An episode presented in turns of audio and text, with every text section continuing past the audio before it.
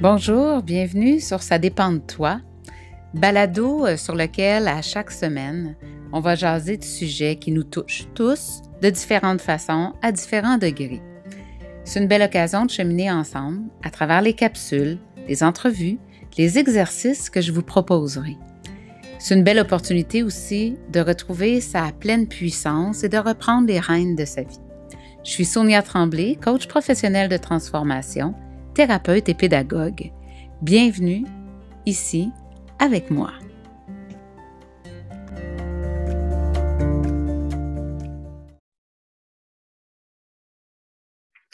Bonjour Lucie. Bonjour Sonia. Je suis très, très heureuse de te retrouver euh, pour le bénéfice des gens qui nous écoutent ou peut-être nous regardent. On s'est connus en 2016 euh, pendant un voyage au Pérou où tu étais guide. Tu guidais des, groupes, en fait, qui allaient, euh, qui allaient, entre autres, sur le chemin des Incas. On se rendait jusqu'au Machu Picchu.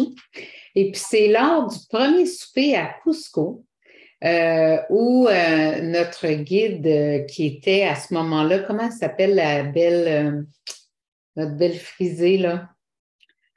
Karine? Non, non la, enfin, celle qui, euh, celle qui guidait notre voyage, ça, va, ça va me revenir. Euh, elle nous réservait une surprise et tu étais la surprise. Donc, euh, tu venais nous rejoindre. Et c'est ce soir-là que j'ai connu Lucie, la guide, et Lucie, la femme de, de cœur, la femme d'une porteuse d'une grande mission.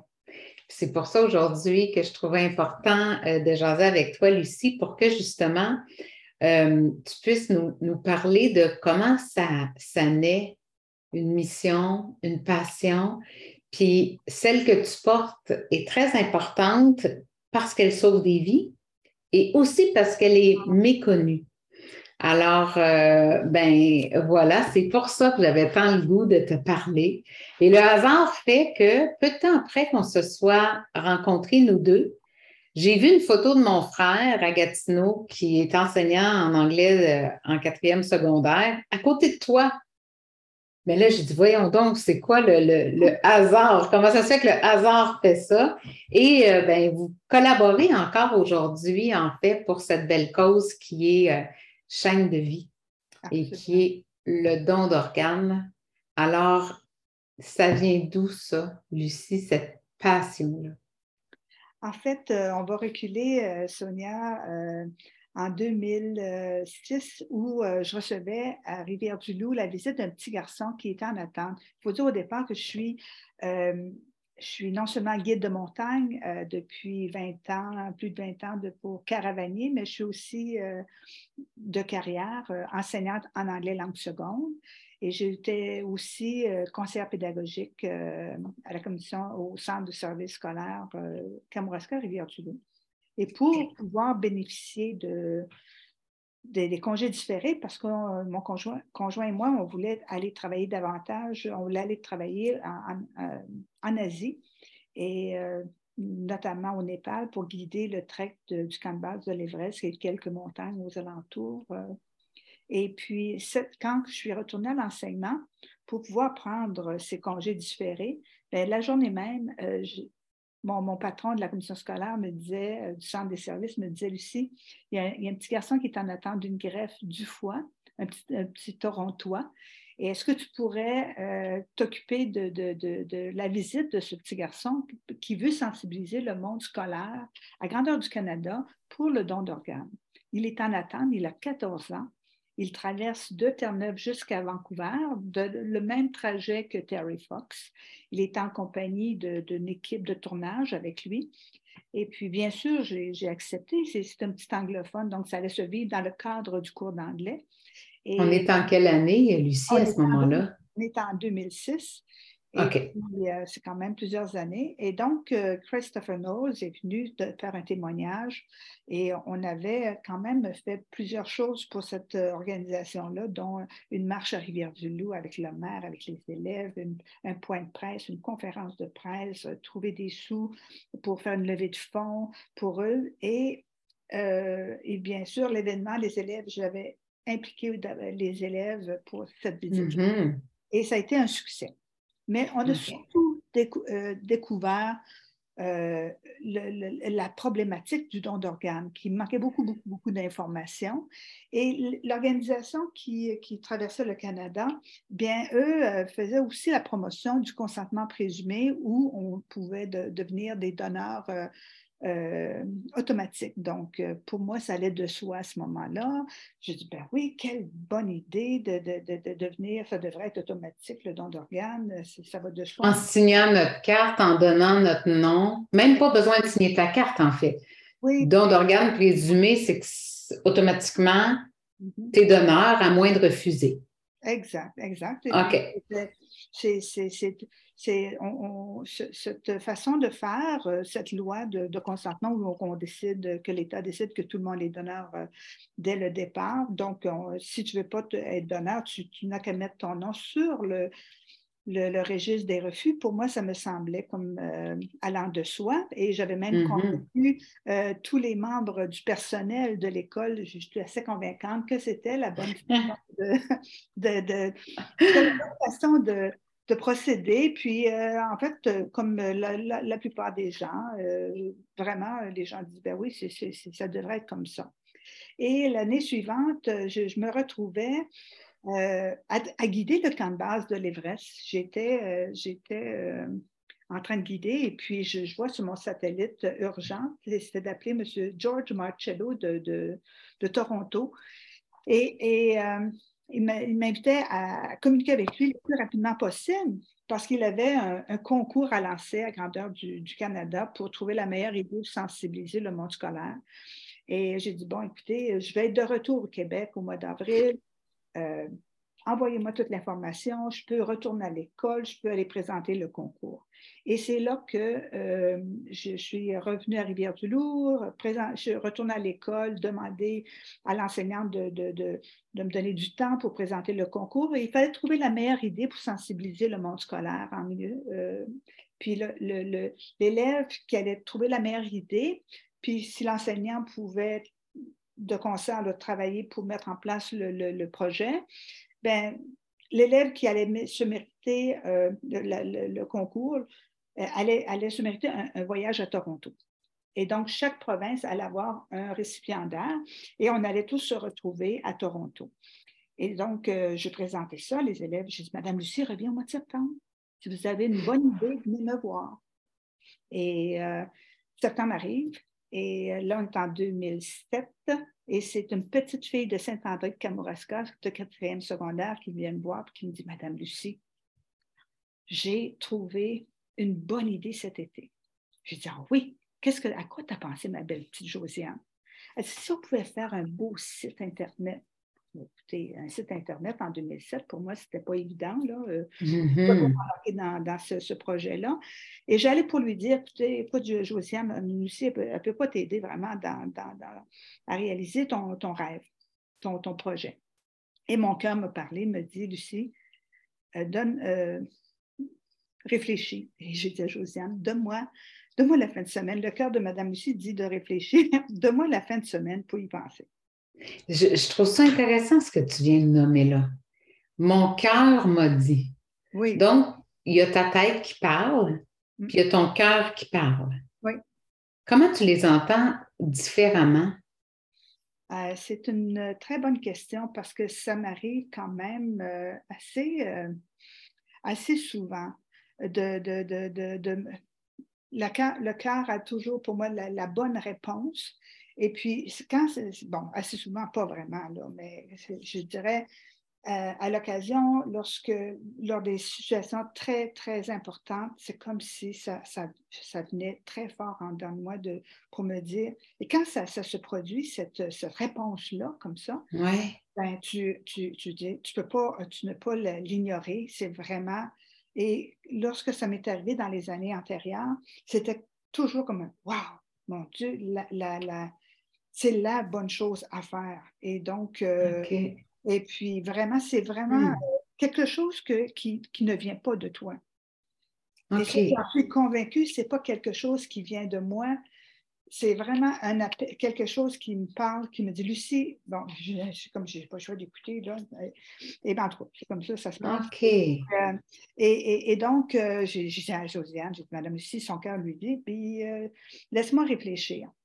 Et ce soir-là, c'était un vendredi soir, dans le, ce soir-là, j'ai eu un rêve. Et je n'ai pas le choix de, de, de, l'expliquer comme ça parce que c'est vraiment. Si je n'avais pas eu ce rêve-là, je peux vous assurer que je ne serais pas. Je peux t'assurer, Sonia, que je ne serais pas en train de te parler présentement.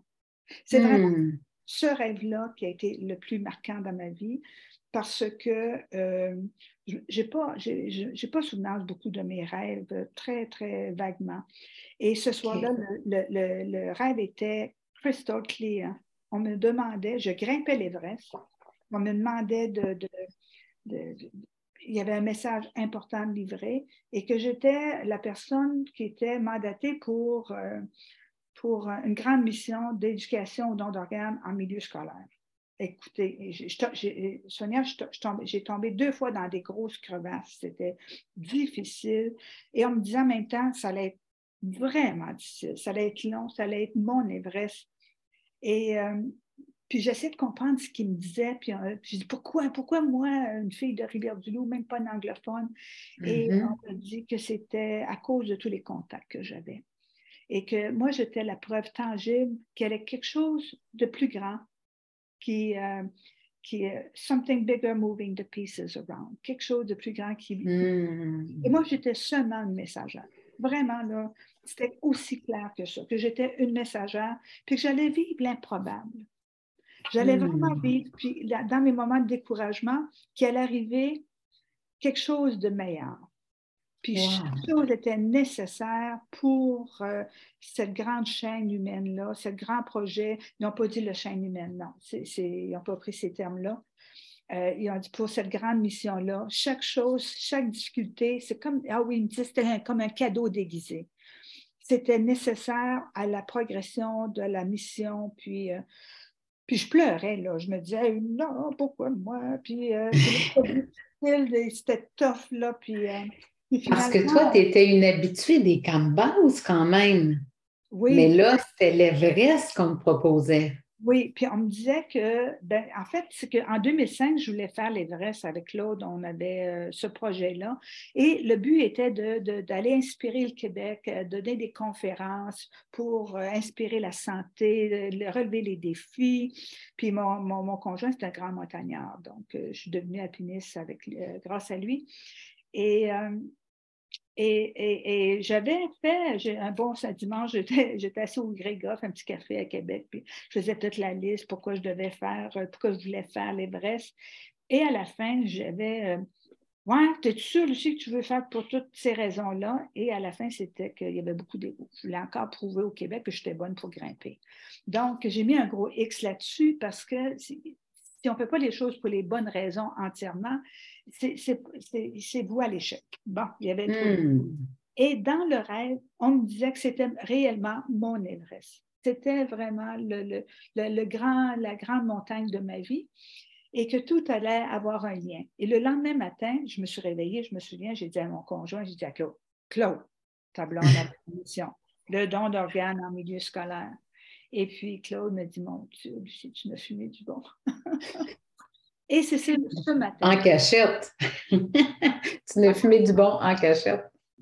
C'est ce matin-là que là, j'étais convaincue qu'on allait m'expliquer. Là, je me suis, je suis arrivée à la table, je suis arrivée, euh, pris mon café, mon déjeuner, je me suis installée et il fallait que je comprenne pourquoi j'allais faire ça. Hmm. Et, et, là, j'ai, comme qu'il n'y avait pas d'hasard, je savais qu'on allait me guider. Puis j'ai tombé par hasard, comme il n'y a pas d'hasard, sur le rapport de l'honorable juge du.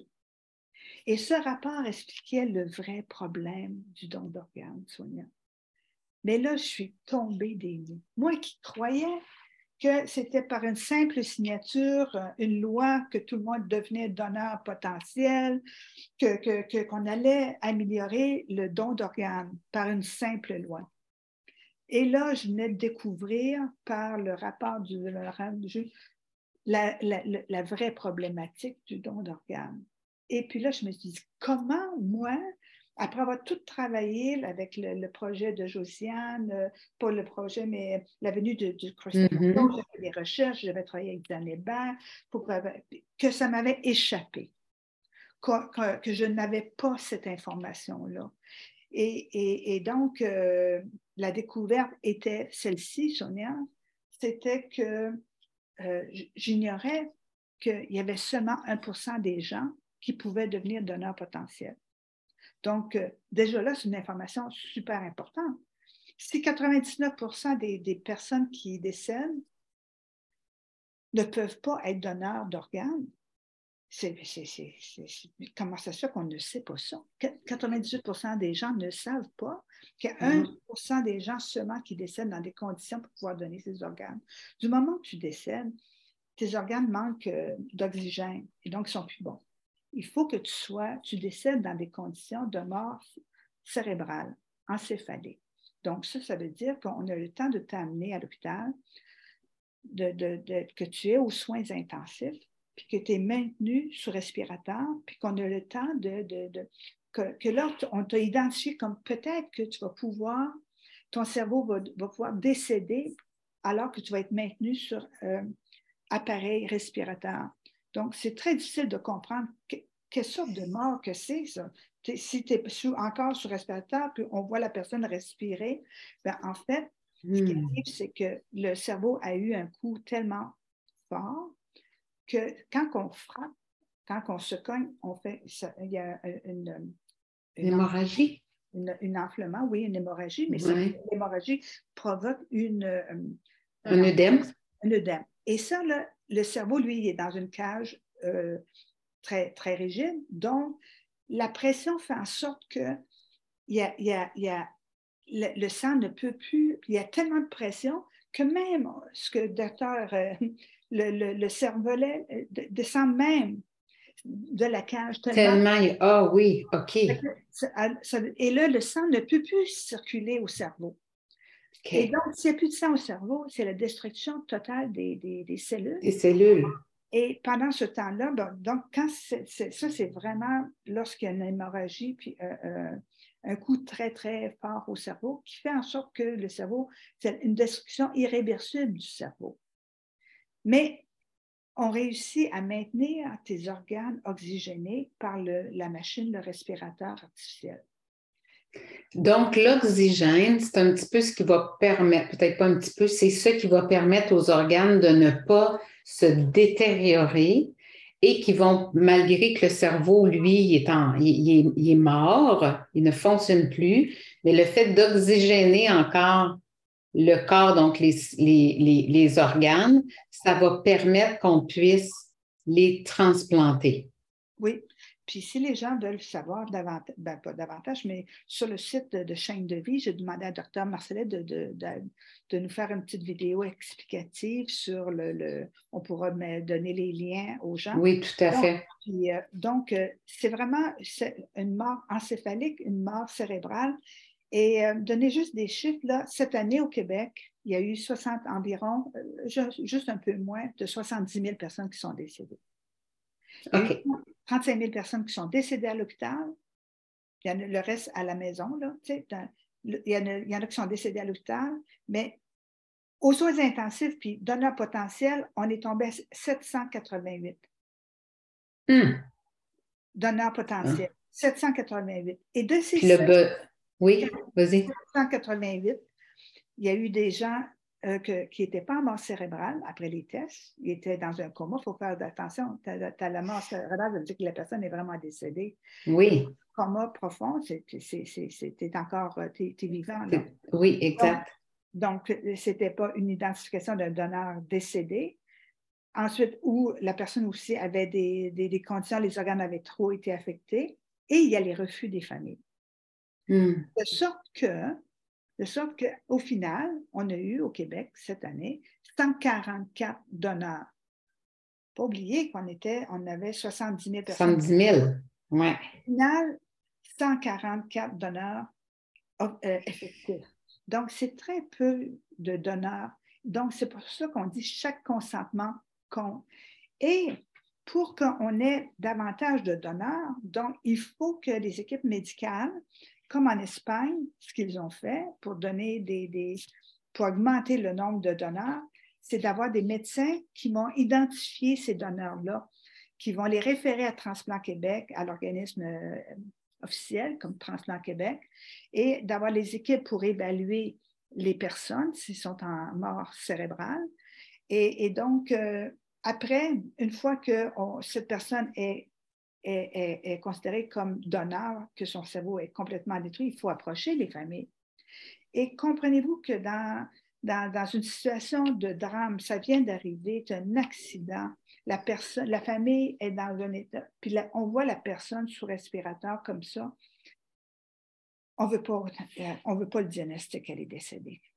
Hein? Hmm c'est terriblement difficile de prendre cette décision-là parce que on a, on si on décide, c'est qu'on verra on n'aurait même pas la chance de voir le dernier souffle de son enfant ou de son mari, de son conjoint. C'est ça que tu me partageais au téléphone, puis que ça m'a fait Wow! Parce que, tu sais, j'entends ce que tu dis.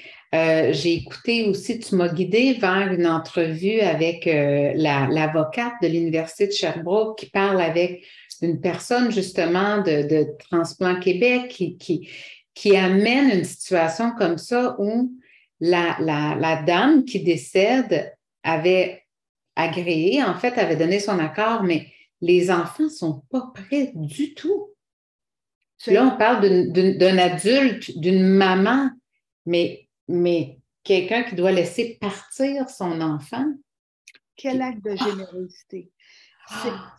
Quand j'ai vu que c'était vraiment pourquoi les familles de donneurs, parce qu'on a tendance à dire, euh, à blâmer les familles qui vont refuser le don d'organes. Mais mon Dieu, il faut vraiment comprendre le contexte dans lequel, et nous, lorsqu'on a signé notre carte, hmm. on était au courant que c'était, allait être cette condition-là dans laquelle allait se vivre le don d'organes. Non.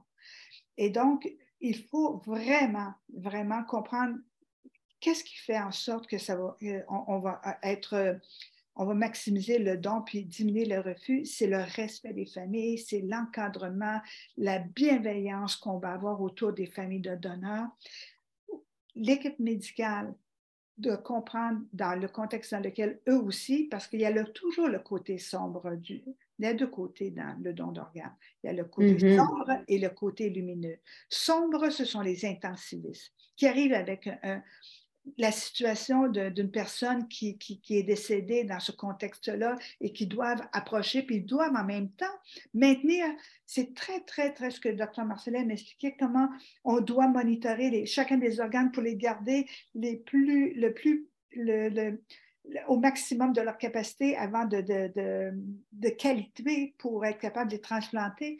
Donc, puis le temps que la famille accepte le don d'organes aussi, donc, le temps de...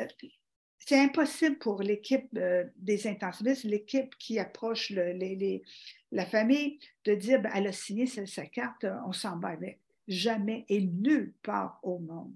Il faut comprendre que nulle part au monde, le don d'organes, euh, les, médecins n'approcheront pas les familles et que la décision ne reviendra jamais, euh, uniquement au donneur signer sa carte, parler du don d'organes, c'est ce qui est important, c'est de partager ses familles, mais d'abord et avant tout en avant, en amont, c'est ce que fait Chaîne de vie. Nous, on s'est dit, euh, ben, suite à cette prise de conscience-là, que c'était la famille qui allait de toute façon prendre la décision, mais j'ai dit, mais mon Dieu, si c'est de toute façon la famille qui prend la décision, donc il faut aider la famille à prendre cette décision-là. Et ce que mon rêve me disait, c'est l'éducation. Puis là, j'ai vu le rapport de, du docteur, du, euh, juge, juge qui disait justement de travailler en fonction de, comme en Espagne, vraiment, pendant dix ans, ils ont eu le consentement automatique, ça n'a jamais fonctionné. Euh, même, ils ont eu des augmentations de, des refus de famille. Mm-hmm. Ils ont vraiment décidé de mettre des mesures en place. Donc, des médecins coordonnateurs pour identifier les donneurs potentiels, des équipes pour euh, approcher les familles avec beaucoup de bienveillance et en amont, l'éducation. L'éducation. Ben oui, ben oui. de démystifier puis le don d'organes, de comprendre et d'amener cette discussion-là pour que les gens disent Maman, ce ne sera, pas, sera pas facile de prendre la décision. Puis euh, à son conjoint, ça va être une mort encéphalique. Puis voici, il faut que tu aies confiance dans, le, dans l'équipe médicale qui vont te, t'expliquer que je suis décédée. Puis je ne veux pas revenir dans ces conditions-là. De toute façon, là, je, je vais être. Euh, si tu es décédé de façon cérébrale, tu es décédé. Je veux dire, tu ne reviendras pas. Ce n'est pas le coma, c'est vraiment, tu es, sous respirateur, puis tu es comme ça. Euh, il y a pas, je veux dire, tous les tests sont faits pour assurer la famille, puis rassurer, assurer aussi le personnel soignant que c'est une fin en soi. Ben oui, ben oui, Sonia. C'est vraiment une, mort irréversible, mais il faut prendre le contexte que sous respirateur, la personne, puis ça vient d'arriver. Ben oui. Donc, c'est euh, un état de choc. Puis en état de choc, on n'a pas toute notre. Euh, hein, euh, l'émotion est là. Et puis, donc, c'est vraiment à ce moment-là que j'ai dit, mais mon Dieu, il faut, il faut vraiment l'éducation. Et puis là, c'est à ce moment-là, le matin, que je suis allée voir tout de suite euh, Organ Donation Education sur le, sur le web. Et toutes les, tous les programmes d'éducation sont apparus. Et j'ai hmm. regardé ces programmes et j'ai dit, mais mon Dieu, quelle, quelle tristesse. Parce que c'était des programmes faits par euh, le ministère de la Santé, puis des, gens, pas des pédagogues en fait, c'était le ministère de la Santé, puis c'était vraiment froid, tu vois. Ouais. Je disais, mais mon Dieu, impossible. Impossible de, que, ce soit euh, envoyé dans les écoles, ces programmes-là, que ce soit, ça soulève l'intérêt. Parce que c'est nous, les enseignants, qui décidons ce, qu'on, ce que l'on fait dans nos classes. Puis vraiment. C'est à partir de chiffres, puis de tableaux, puis sans le cœur. On parlait du cœur tantôt. Ben oui, il faut que ce soit fait. C'est un sujet sensible. Alors, mais là, j'ai analysé tous les programmes. Ce matin-là, il y avait peut-être, euh, je tombais peut-être sur six ou sept programmes. Puis j'ai dit, oh mon Dieu, mais je voyais en même temps tout le potentiel, la richesse. Comme j'étais conseillère pédagogique aussi en anglais et que j'avais tellement de contacts au niveau de ce qui y avait de meilleur en éducation et que le rêve, comme avait dit Lucie, mon Dieu, euh, c'est à cause de tous les contacts que tu as. Et j'ai vu tout le potentiel dans un flash. J'ai dit, oh mon Dieu, et que ça allait être long à faire. Et puis, je peux te dire que lorsque j'ai pris conscience de ça, je me suis assise, puis j'ai mis mes, mains comme ça. Je dit, oh mon Dieu Seigneur, est-ce que je m'embarque là-dedans? Et là, hmm. encore une fois, pour une deuxième fois, mon cœur me dit, Lucie, si tu ne le fais pas, qui, va le faire? Hmm. C'est ce matin-là que je me suis engagée. Hmm. Tu es une femme d'engagement. Ouais. Et ça a pris quand même euh, sept ans de travail. sept ans de travail avec, parce qu'on est, je suis bénévole avec l'équipe aussi. Il y a eu trois versions, essais, erreurs. Euh, puis euh, jusqu'en 2000, où on a fait un partenariat, en 2012, un partenariat avec euh, Transplant Québec pour aller chercher euh, des sous parce que j'ai eu plusieurs refus du gouvernement pour avoir des subventions, de l'aide. J'ai rencontré euh, le ministre Couillard à l'époque en 2019 euh, en 2009, pardon. Et non, Madame Dumont, c'est très beau, très beau programme, très, très belle initiative. Euh, il m'a fait travailler le petit mot juste pour faire, pour lui faire une demande officielle. Ça a pris comme plusieurs mois à rédiger ça. Et puis finalement, au bout de six mois, pour nous dire que finalement, ce n'était pas dans les, orientations du gouvernement. Mais... Qu'est-ce qui manquait pour que ce soit dans. dans... Parce que c'est pas ça qu'on souhaite offrir une deuxième chance à ceux qui peuvent avoir une deuxième chance, si c'est par le biais d'organes. Oui.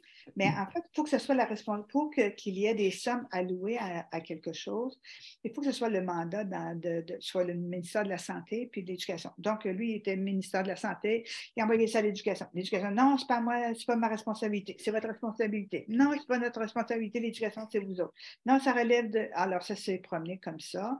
Et euh, finalement, le ministère de l'Éducation dit non, c'est pas nous.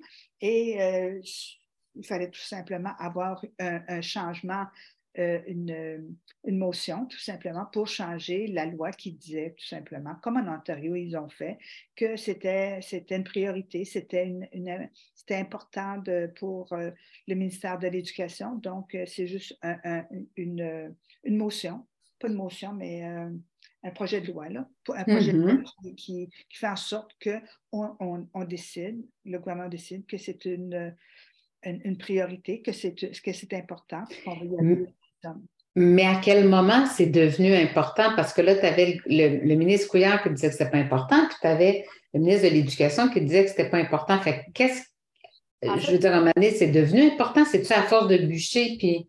Ben, c'était pas important pour eux à ce moment-là. Et donc, euh, il fallait que je, trouve d'autres avenues. Et avec Transplant Québec, on a fait un partenariat et c'est là qu'on est allé chercher, euh, euh, on, a approché des jardins. Et déjà, mmh. euh, le, montant d'argent qui avait été refusé par le gouvernement, 250 000, a été donné par euh, les assurances des jardins, qui a permis mmh. le lancement officiel de chaîne de vie en 2014. Et c'était peu, peu, on pense que c'est beaucoup de sous, là, avec tout le programme, puis les, mais non, avec toutes les vidéos, les, il y avait à ce moment-là euh, le premier site Internet qu'on avait réalisé, est-ce que la petite Josiane est encore là? Oui, oui, oui. Ben, en fait, euh, à, ce moment-là, elle était à l'Université euh, Laval. Et puis, la dernière vidéo qu'on a, qu'on a réalisée, qui est la conclusion du programme, euh, c'est Josiane que l'on voit avec la, greffée la plus célèbre du Canada. Et c'est une entrevue avec Josiane et Hélène Campbell qui, fait la boucle de, chaîne de vie, qui est absolument phénoménale. Un concours de circonstances, comment j'ai pu avoir cette Hélène Campbell qui avait passé à Hélène DeGeneres, puis qui était célèbre à ce moment-là à grandeur du Canada. Elle est encore très célèbre d'ailleurs. Et, euh, et, d'avoir Hélène Campbell, qui était numéro un greffé, jeune greffé au, euh, au Canada, euh, puis de, de, faire l'entrevue avec Josiane Serrois qui, qui, qui, avait été l'étincelle, si on veut, parce que si hmm. cette jeune fille n'était pas venue m'approcher pour dire Madame Lucie, j'ai une idée, ben, il n'y a rien de, chaîne de vie. Là, hein. C'est l'étincelle. Alors, Josiane, c'est notre l'étincelle. Puis ce cœur d'enfant, Josiane, ça, c'était connu, puis elle est encore connue. Elle est maintenant euh, professeure euh, au primaire. C'est une âme, euh, une âme pure. C'est une grande générosité. elle a travaillé au centre des personnes âgées, à faire du bénévolat. Tout le monde à hmm. Saint-André parle de, de, Josiane comme c'est la, la perle, l'âme la plus généreuse qu'ils ont à Saint-André. Donc, c'est pas étonnant que ce soit elle qui, m'ait approché. Puis, par la suite, bien évidemment, le matin où j'ai décidé de m'engager, je, connaissais quelqu'un à la commission scolaire qui était exceptionnel, puis qui était excellent au niveau des sites web. Et, hmm. puis les communications. Alors, je suis allée voir Guy Lavoie et j'ai dit, Guy Lavoie, Guy, il faut que je te dise, moi, j'ai une grande mission, puis je lui explique euh, exactement ce qu'il ce en est. Il dit, Lucie, je suis ton homme. Va me chercher, il dit, écoute, va chercher deux autres profs, deux autres élèves. On fait le comité, premier comité de, pour, pour, ce projet-là. Et puis, il s'appelait comment à ce moment-là, Lucie, ton projet? Euh, à ce moment-là, euh, il n'y avait pas de nom, évidemment, au début, mais dans la, la première semaine, c'est Guy Lavoie, justement, qui a pensé euh, c'est le fun de le voir. C'était, il, est arrivé lors d'une rencontre, pas la première semaine, je pense la deuxième semaine de rencontre. Il dit J'ai à vous soumettre, j'ai eu un, flash pour le projet Chaîne de vie. Et il y avait deux noms chaîne, l'arbre, chaîne de vie. Mm-hmm. Et dans sa conception de, du site web, le nom allait changer ça faisait chaîne, chaîne, chaîne de vie, la chaîne. Et on voyait le, le, le, nom chaîne changer. Puis je l'ai encore, euh, ce, logo-là qui change, euh, chaîne et chaîne de vie. Et c'était la force de l'arbre et, hmm. et, la chaîne humaine. Et quand, en 2014, on a travaillé sur la, version officielle, il fallait choisir un nom. Et on a choisi la chaîne de vie pour vraiment mettre en lumière euh, la chaîne, tous les maillons importants. Et pour nous, ça commence par l'éducation. Mm-hmm. L'éducation, le don et la transplantation. Donc, la chaîne du, de, de l'éducation, si on veut avoir plus de dons, ça va être grâce à l'éducation pour permettre plus de transplantation, plus de greffes. Donc, la chaîne du don. Et toutes les personnes impliquées, on sait qu'une personne qui décède, c'est quand même 100, je un enregistrement dans Fait que là, c'est vraiment euh, cette chaîne-là où toutes les personnes impliquées dans la chaîne du don, qui, euh, qui, comme je te dis, à partir de l'éducation, et euh, les familles de donneurs, les équipes médicales, les gens qui transportent les organes, c'est une centaine de personnes hein, pour un seul donneur qui sont mis en œuvre. C'est toutes les équipes de transplantation. Hein. On sait qu'une personne peut sauver jusqu'à huit vies. En moyenne, ce qu'on me dit, c'est environ euh, trois à quatre, 3 à 4 organes qu'on peut. Euh, puis il y a le don. En, 2004, euh, je te partage ça tantôt, je n'y ai pas pensé avant, mais euh, bon, tu sais déjà, euh, parce que Nicolas en a parlé, il y avait quelqu'un dans, sa belle famille qui a perdu un enfant, puis ils ont donné les organes du petit Antoine, et c'était un acte extraordinaire. Puis ça m'a rappelé que en 2004, euh, j'ai une tante qui est décédée à 59 ans d'un anévrisme. Comme ça, elle était super en forme. Elle jouait euh, au golf, elle faisait du ski tous les jours. On ne comprend pas, mais bon, c'est ça. Et euh, c'était le vendredi, le samedi, à l'hôpital, ils l'ont déclaré morte de, de, mort cérébrale. Puis le dimanche, tout au long de la journée, le téléphone sonnait. Hmm. Il a sonné deux, trois, quatre fois, je ne me rappelle plus. C'était toujours pour dire son, ses poumons s'en vont là. Ses reins s'en vont là. Euh, c'était touchant, là. Euh, Lucie, euh, aujourd'hui, je réalise que j'ai assisté à ça. Ah, j'ai assisté en direct parce que c'était à Québec, elle est décédée à Québec. Puis et, surtout, je me rends compte que euh, mon cousin, ma cousine était là, mon oncle répondait au téléphone, puis c'était comme, il raccrochait puis il disait, ses poumons s'en vont là. Euh, ils ont récupéré ses reins, ils ont récupéré, euh, puis c'était tellement normal. C'était tellement normal, c'est comme si c'est la célébration de la vie à chaque fois. Oh, tu sais, malgré qu'on a énormément de peine, là, je me rappelle. Puis ça me touche parce que je réalise que hmm. c'était tellement grand de le faire sans même se poser de questions. Mm-hmm. C'était tellement naturel. Oui, oui. Puis c'est ce qu'on souhaite que ce soit naturel en ayant euh, quand on est, bien préparé, puis euh, on a l'équipe médicale qui est, en place, puis euh, les infirmières ressources qui sont là pour accompagner. Puis hier, je me, disais, c'est quelque chose, tu sais, que pour les infirmières, hier soir dans la nuit, je, je, savais que j'allais te parler, mais je me disais, ces infirmières ressources-là, puis ces équipes médicales-là, c'est rare que tu vas accompagner. Parce que euh, euh, euh, quelqu'un décède, bon, on, quitte la salle, puis la famille. Mais dans ce cas-là, c'est plus que ça. Là. Il faut accompagner la famille, même après. On peut s'imaginer comment ça peut être quelque chose pour les infirmières ressources de vivre ça. Ah, c'est ça c'est ça. C'est de l'émotion brute tout le temps. Je connais des infirmières ressources qui font ça, c'est des anges. Hmm.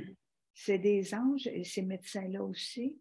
Et c'est ce qui, c'est, ce qui m'a amené vraiment à me dire, mon Dieu, si on peut euh, les aider dans leur travail. Parce que lorsque les, les euh, parce qu'on l'a vécu chez Chaîne de Vie, là, on a eu un, euh, ça s'est vécu apparemment encore dernièrement.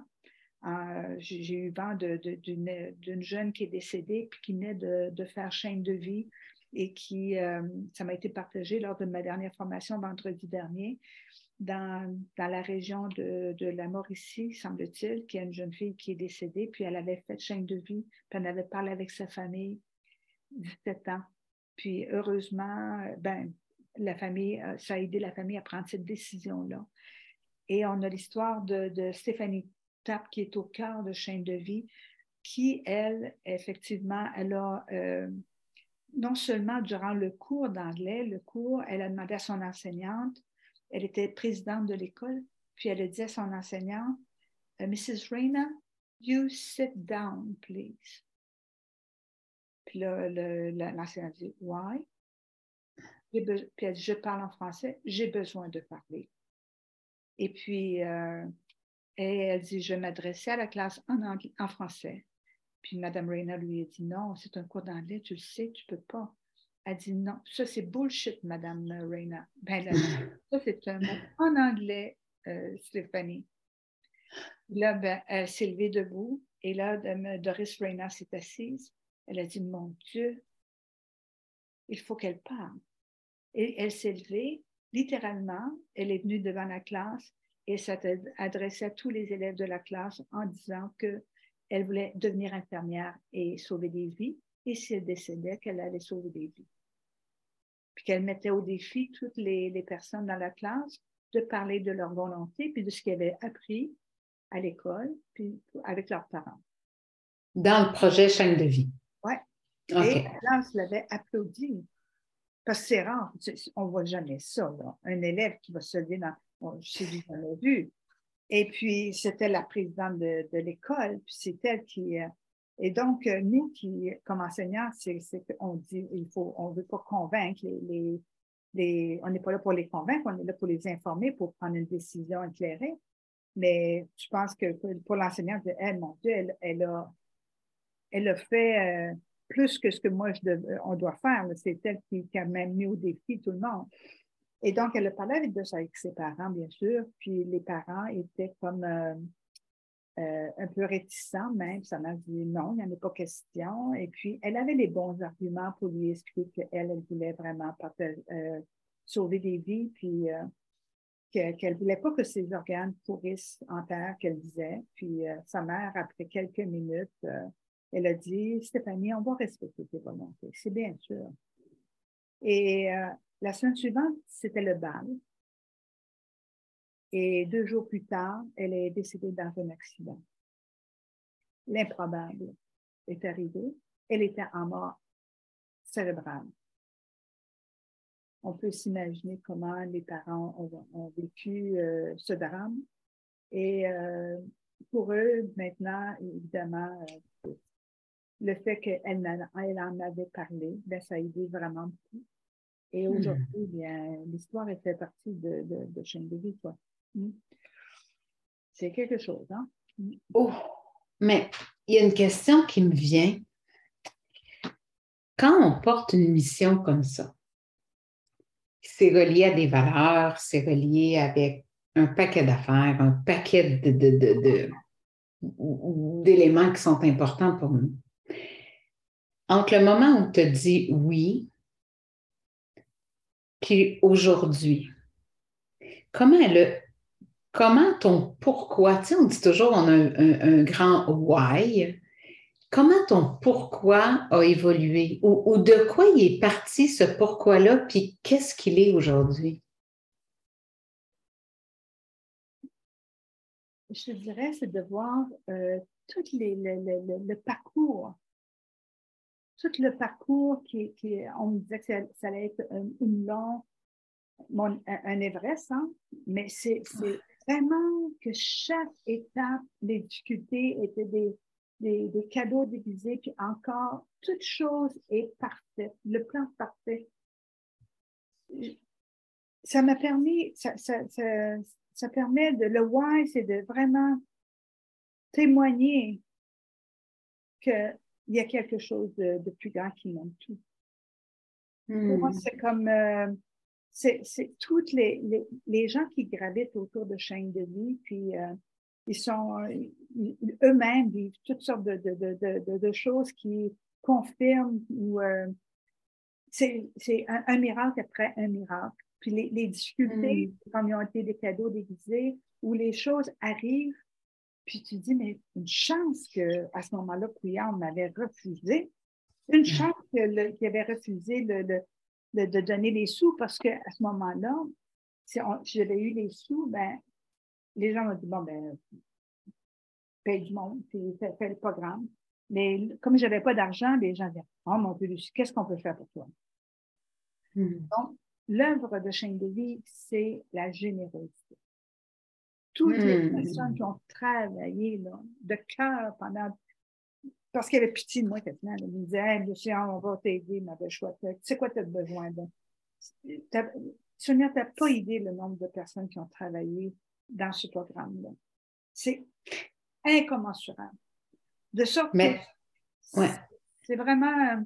Puis encore, encore, parce que c'est, je travaille bénévolement, euh, puis l'équipe avec qui je suis, puis euh, sais, hier, je parlais avec mon vice-président, on a travaillé deux heures euh, hier soir sur un dossier. Bon, chaque chose, euh, puis j'ai demandé à Alain, on, travaille, puis on est dans le plaisir, dans le bonheur, puis il nous arrive plein de choses. Juste avant de te parler, j'étais avec quelqu'un des îles de la Madeleine, directeur euh, des, du service de, l'éducation des adultes qui veut avoir chaîne de vie euh, chez, aux îles.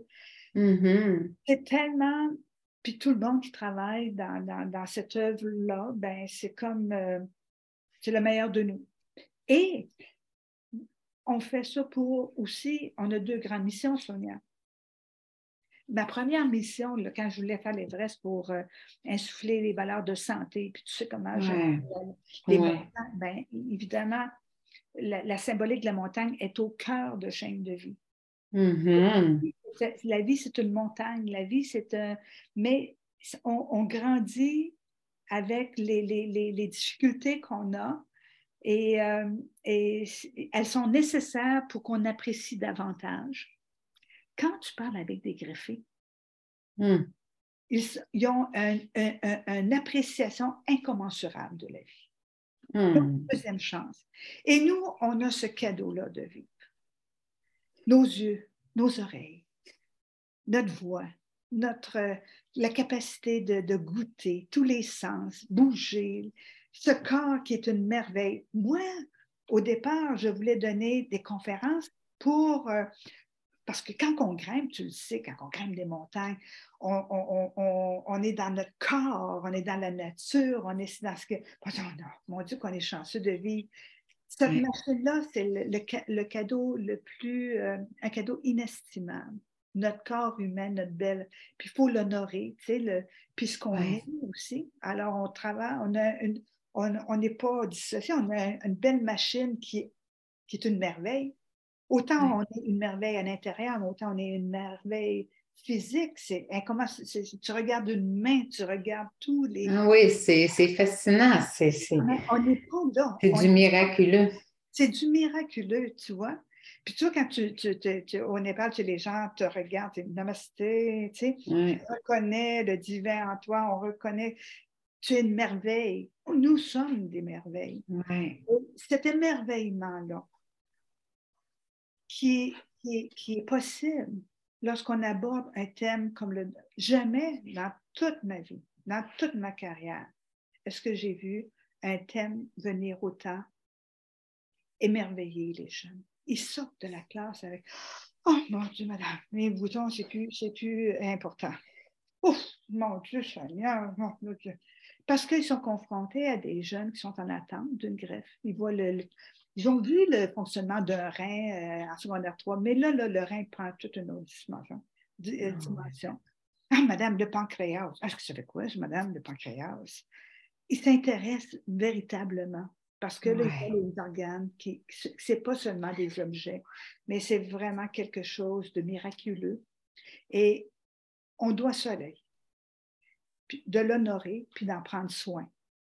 Puis, mm. si on peut réussir à insuffler les valeurs de, générosité, d'altruisme et de santé, et mm. jamais un thème aussi puissant que le don d'organes permet d'insuffler ces valeurs-là, puis de hmm. les ancrer pour que nos jeunes deviennent non seulement des grands acteurs de changement pour une société plus généreuse, développer une réelle culture du don, que ce soit le don de sang, don de cellules souches, don de tissu, qui est complètement différent.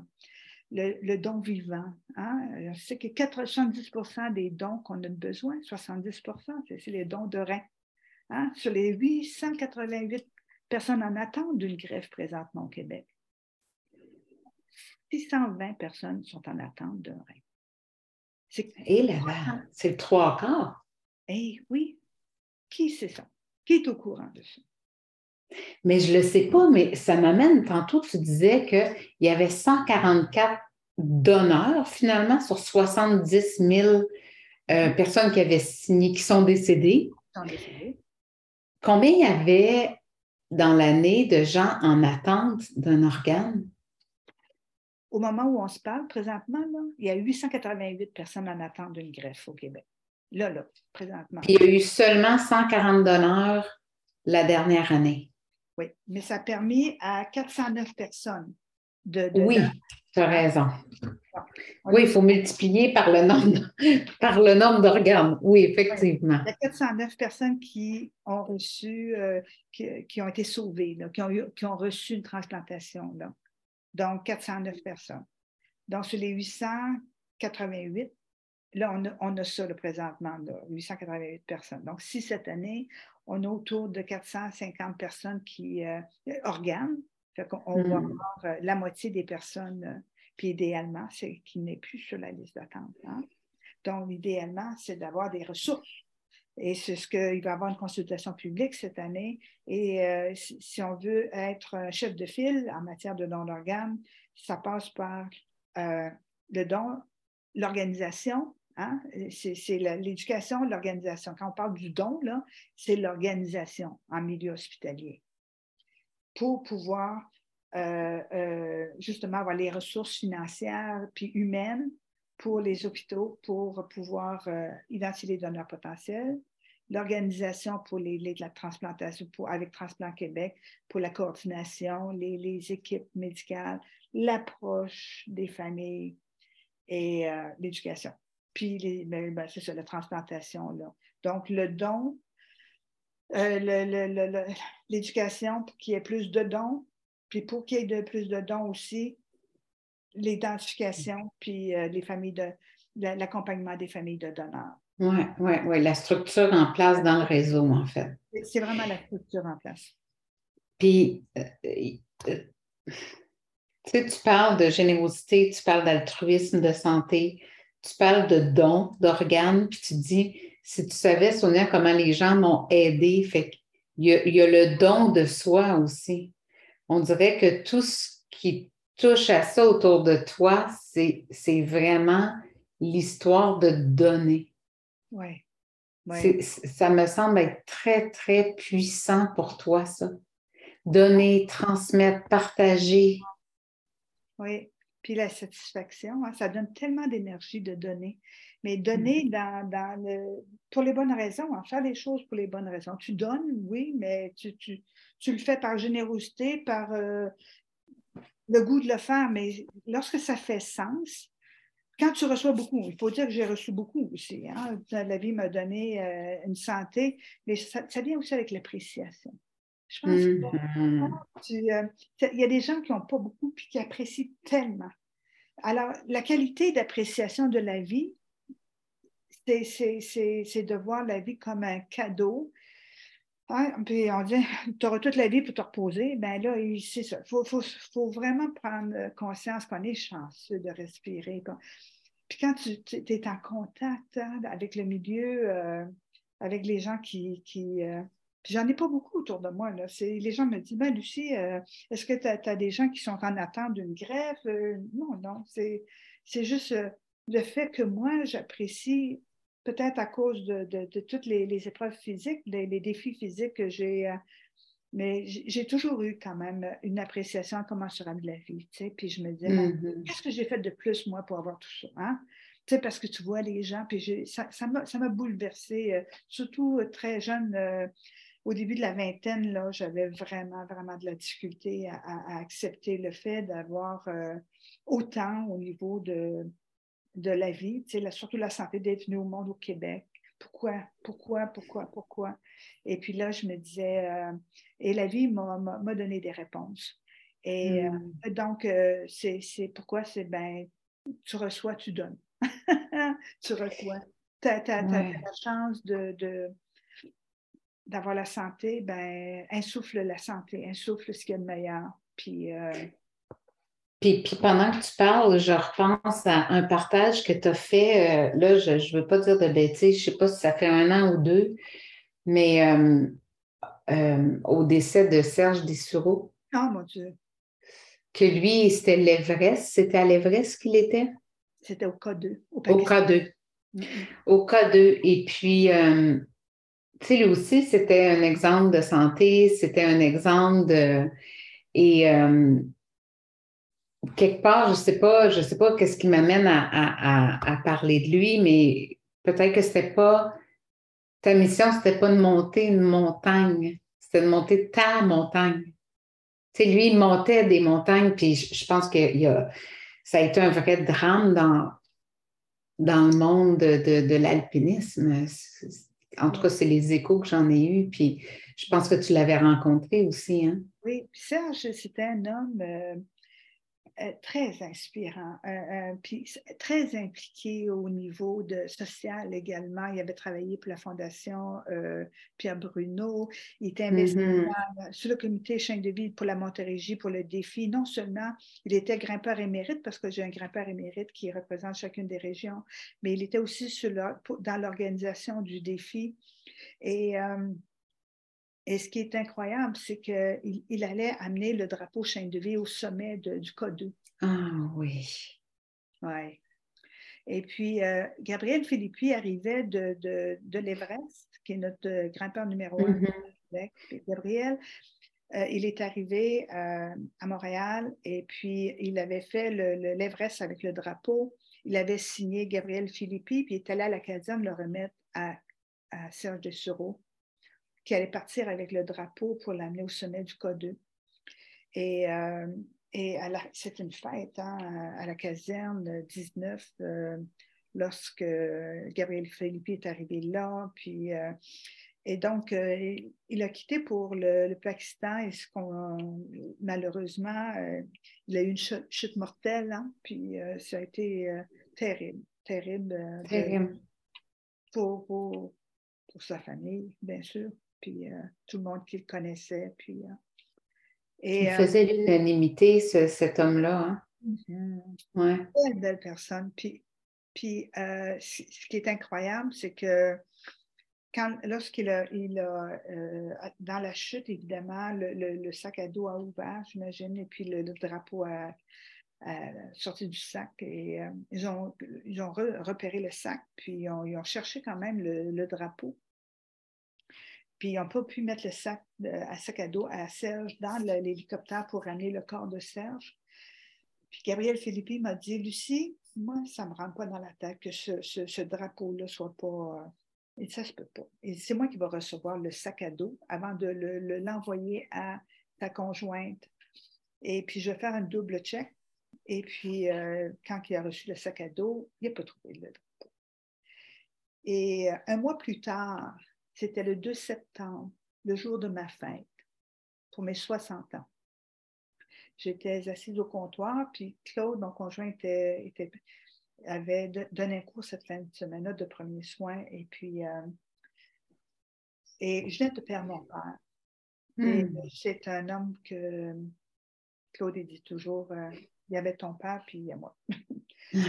Tellement j'aimais cet homme-là. Et ce matin-là, j'ai dit à mon père, j'ai dit, paf, là, là, ta fille a besoin de toi. Fais-moi un signe. Montre-moi, fais quelque chose pour, me montrer que tu es, bel et bien là. Et euh, cinq minutes plus tard, pas, pas plus que ça.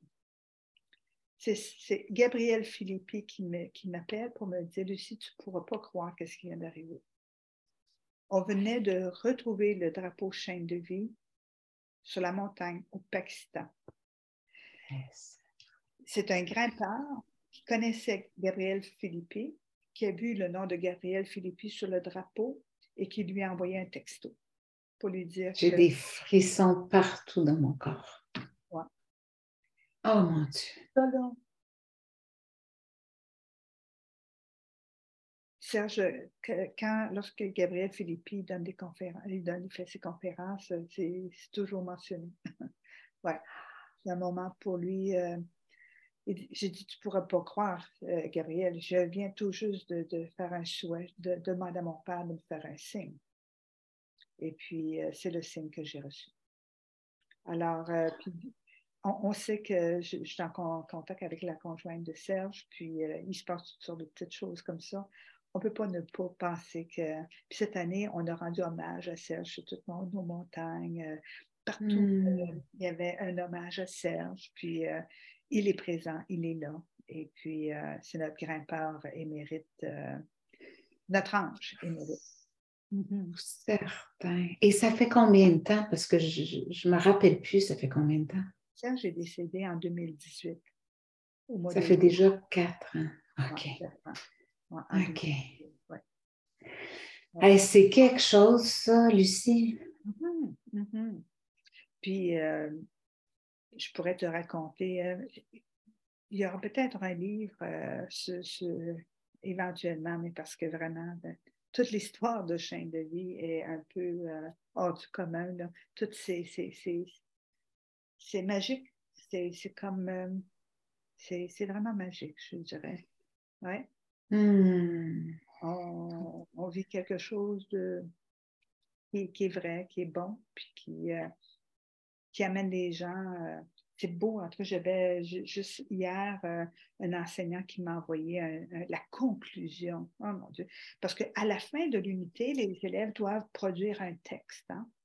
OK. Tu peux écrire un poème, tu peux écrire une lettre, euh, tu peux écrire un éditorial, tu peux écrire, faut que tu écrives, tu, dois faire une production avec ce que tu as appris, réinvestir ta, ta, ta, compréhension, tes, euh, tes, connaissances, puis euh, ce que tu penses.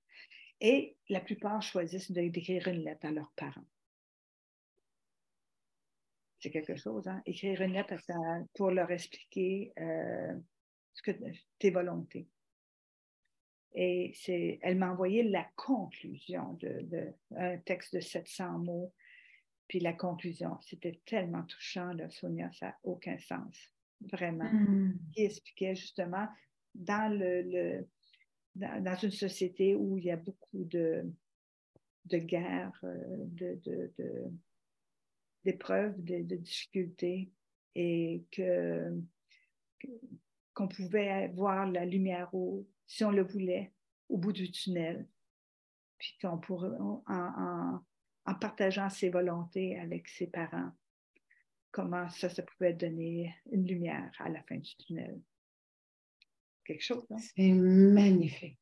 Oui. Écoute, je j'ai plus de mots. euh, tu as dit des choses. Tu as nommé une expression au début qui était something bigger. There's something bigger moving the pieces around. Il y a de quelque chose de plus grand qui bouge les, les morceaux, qui, les, les, les, les, échecs. Tu sais, quand tu joues aux échecs, là? Bon, il y a quelque moving. chose. Oui. There's something bigger moving the pieces around. Wow il y a quelque chose qui est de, plus grand, qui, qui, qui, qui veut le, le, mieux pour nous. Hein. Puis on vient ici, on est des êtres spirituels qui, qui vivons quelque chose d'humain, mais on vient juste prendre conscience comment que la vie, est, elle est merveilleuse partout quand même. Et les, épreuves, c'est ce que chien de vie m'a enseigné, c'est vraiment que les difficultés, c'est définitivement des cadeaux d'exil. Vraiment. Mm. Et, je le crois, je le crois euh, de plus de. Tout arrive pour euh, une bonne raison. Et euh, il faut juste accepter, puis de, naviguer, puis de faire de son mieux, puis de faire confiance. À toutes les fois que je pouvais, il y a des fois, je, me suis sentie comme, c'est vraiment comme dans quelque chose, oh mon Dieu. Et heureusement, que j'ai cette confiance en la vie. Sinon, c'est impossible que je puisse faire ça. Impossible. Hmm. Sonia, euh, tout ce que j'ai vécu à travers toute cette grande aventure, là, impossible. Je ne peux pas t'expliquer tout, mais les, difficultés, mais à toutes les fois, je me disais, mon Dieu, Lucie, euh, c'est pas toi. Hmm, c'est plus grand. Ouais. Il y a quelqu'un, oui. Et cette expérience-là, je l'ai vécue aussi dans la montagne. Quand tu guides des gens euh, à faire des sommets, des, quand même des, montagnes majeures, tu as la vie de tes, tes clients hein, en main. Et là, tu te dis, mais mon Dieu Seigneur, il va mourir. oh mon Dieu. Rappelles, oui, bon, il va, il va mourir. Ah. Bon. Alors, quand tu, tu, vis ça, puis là, tu te dis, mais mon Dieu, il ne faut pas que tu paniques. Puis là, tu te dis, je suis protégée, puis on, il y a quelque chose de plus grand. Toutes ces expériences-là que j'ai eues en montagne qui me permettent d'avoir lâché prise dans mes moments de hmm. difficulté. Puis à toutes les fois, Lucie, rappelle-toi. Lucie, rappelle-toi. Puis c'est de bâtir ma confiance en la vie avec tout ce que j'ai accumulé, qui fait en sorte que je me suis dit, c'est pas moi qui. Euh, moi, je suis, je suis juste là, quand je dis je suis juste la messagère, là, je suis vraiment juste la messagère. Oui, tu es au service de plus grand. Oui. Puis jusqu'à maintenant, on a eu, euh, au niveau canadien, euh, on a été nommé comme le phare, tu sais, en, en matière de dons d'organes et d'éducation, on est le, chiffre de file, le phare pour le Canada en matière d'éducation. Wow. C'est quand même pas rien. Hein. Puis quand je aussi, lorsqu'on on, m'a invité comme euh, euh, guest speaker pour euh, juste avant la pandémie à un congrès en transplantation devant 250 docteurs en transplantation, c'est quand même pas rien. Mm-hmm. Ça veut dire qu'on reconnaît vraiment toute la valeur de ce qu'on fait ici au Québec avec chaîne de vie. Donc, euh, ça a été, j'ai été comme la personne qui a conclu le congrès du, euh, en transplantation. Et, euh, ça a été vraiment, je me dis, mon Dieu, on me demande à moi, de, ça a été, je ne peux pas croire que je, faisais ça, évidemment. Mais puis là, en même temps, quand le, le, le ah, la tremblette te, te, prend au bonheur, ah, comme toi, c'est pas toi. tu fais confiance. Tu fais de ton mieux. Il faut se préparer, bien sûr. Ça se fait pas par magie de donner une, de, hein, donner une conférence, de faire euh, d'être mm Mais en faisant de ton mieux, en allant avec. Il appelle ça le cœur de Olin. Le cœur de Olin, ça veut dire, j'avais vu ça quelque part, c'est d'aller avec tout ton cœur, tout ton hmm. tout ton. Et si tu travailles toujours avec ce cœur de Olin-là, ben c'est pas toi, c'est ce qui, ce qui opère, la magie qui opère à l'intérieur de toi. Puis tu dis, mon Dieu, comme ce matin, hier, j'ai quelqu'un me, tu me disait, c'est une greffée, puis j'ai connu euh, sa fille, puis bon, il fêtait ses 30 ans, puis bon, mon Dieu, tu sais, je suis pas bonne dans l'écriture, tant que ça, là, tu sais, puis là, puis là, cette nuit, je me suis réveillée, le cœur de Bon, je parlais avec mon cœur. Ben, j'écris le plus beau petit mot, là. J'ai oh, mon Dieu, ah. tu sais. Fait que la, la, belle Linda Paradis, qui est, qui est double greffée pulmonaire, dit, oh, mon Dieu, tu m'as fait pleurer. Mais, mon Dieu, je suis allée avec le cœur d'Olin, tout simplement. Puis je me suis surprise moi-même avec un ah. texte qui était, sympathique, mais c'était dans le, vrai. Hein? Hmm. Tu laisses ton cœur parler, puis tu as écrit, puis j'ai dit, oh, je me suis surpris moi-même que c'est moi qui ai écrit ça, tu vois. Alors, tu te surprends. Et la vie a, cette magie-là de te surprendre. Oui.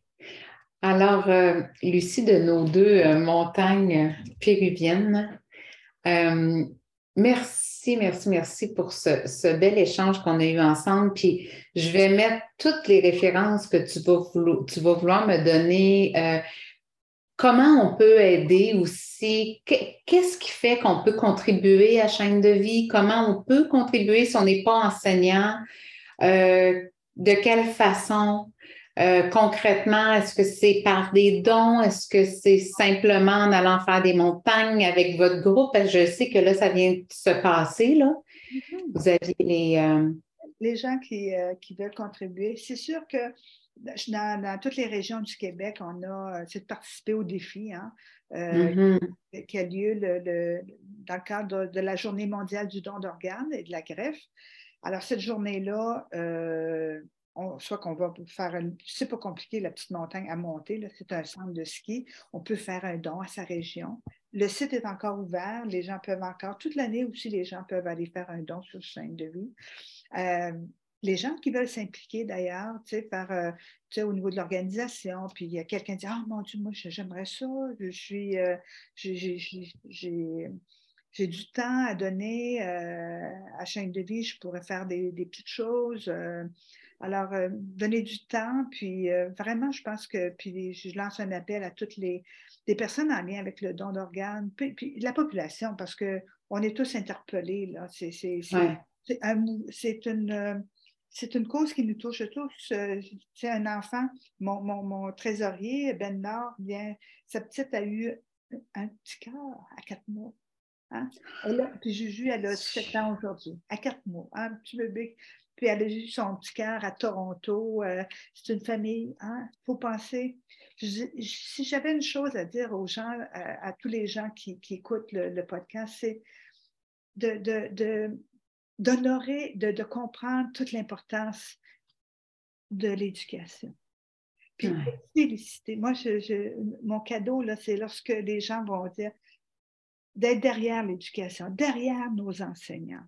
C'est eux qui sont nos, porteurs de dossiers, nos, porteurs de flambeaux pour cette cause-là. On veut avoir une mm. société plus en santé, ben, plus, plus généreuse, plus éduquée aux dons d'organes. Ben, Caroline Debin, c'est d'envoyer un message à nos enseignants. Bravo, euh, à toutes les fois que vous avez la chance d'aller sur notre site, allez vous informer. Et soyons des gens qui, qui, euh, curieux, puis allez voir les vidéos. Il y a plein de belles choses. On a travaillé comme, euh, vous n'avez pas idée comment on a travaillé fort pour le nouveau site web. pendant toute la pandémie, on a mis tout notre cœur ben, je pensais d'y laisser un petit peu ma, peau, tellement on a travaillé pour ce là Mais voilà, c'est d'aller, d'aller s'informer, d'aller voir, euh, faire, faire la promotion, puis euh, aller aussi euh, dans les milieux de l'éducation, puis frapper aux écoles, parler, aller en parler. Est-ce que vous savez ce que Chaîne de vie fait pour que ensemble on puisse créer ce beau mouvement de, hmm. cette grande chaîne, faire partie de la chaîne. Chacun, on a sa façon de, donner. Ça peut aller donner du sens, s'informer, euh, encourager. Euh, il, y a plus, il, y a plein d'idées qu'on peut faire pour des petits hmm. gestes de générosité pour, euh, pour honorer la vie, en prendre soin, puis appuyer l'éducation, appuyer nos profs, puis nos jeunes, puis ayez confiance qu'on va devenir une, je, rêve d'une société au Québec, la, société la plus, euh, la plus éduquée, généreuse, euh, compréhensive, puis bonne. La bonne Dans la bienveillance. Oui, la Ce fameux mot qui est si important. Merci, Lucie, de tout mon cœur. Puis on va mettre toutes les, euh, toutes les bonnes références pour que les gens en sachent davantage. Merci, Merci. Sonia. Ça a été vraiment agréable.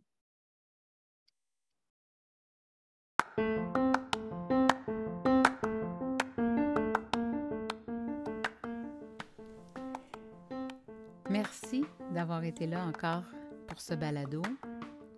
Continuer à m'écrire ou à me joindre via mon site internet soniatremblay.ca.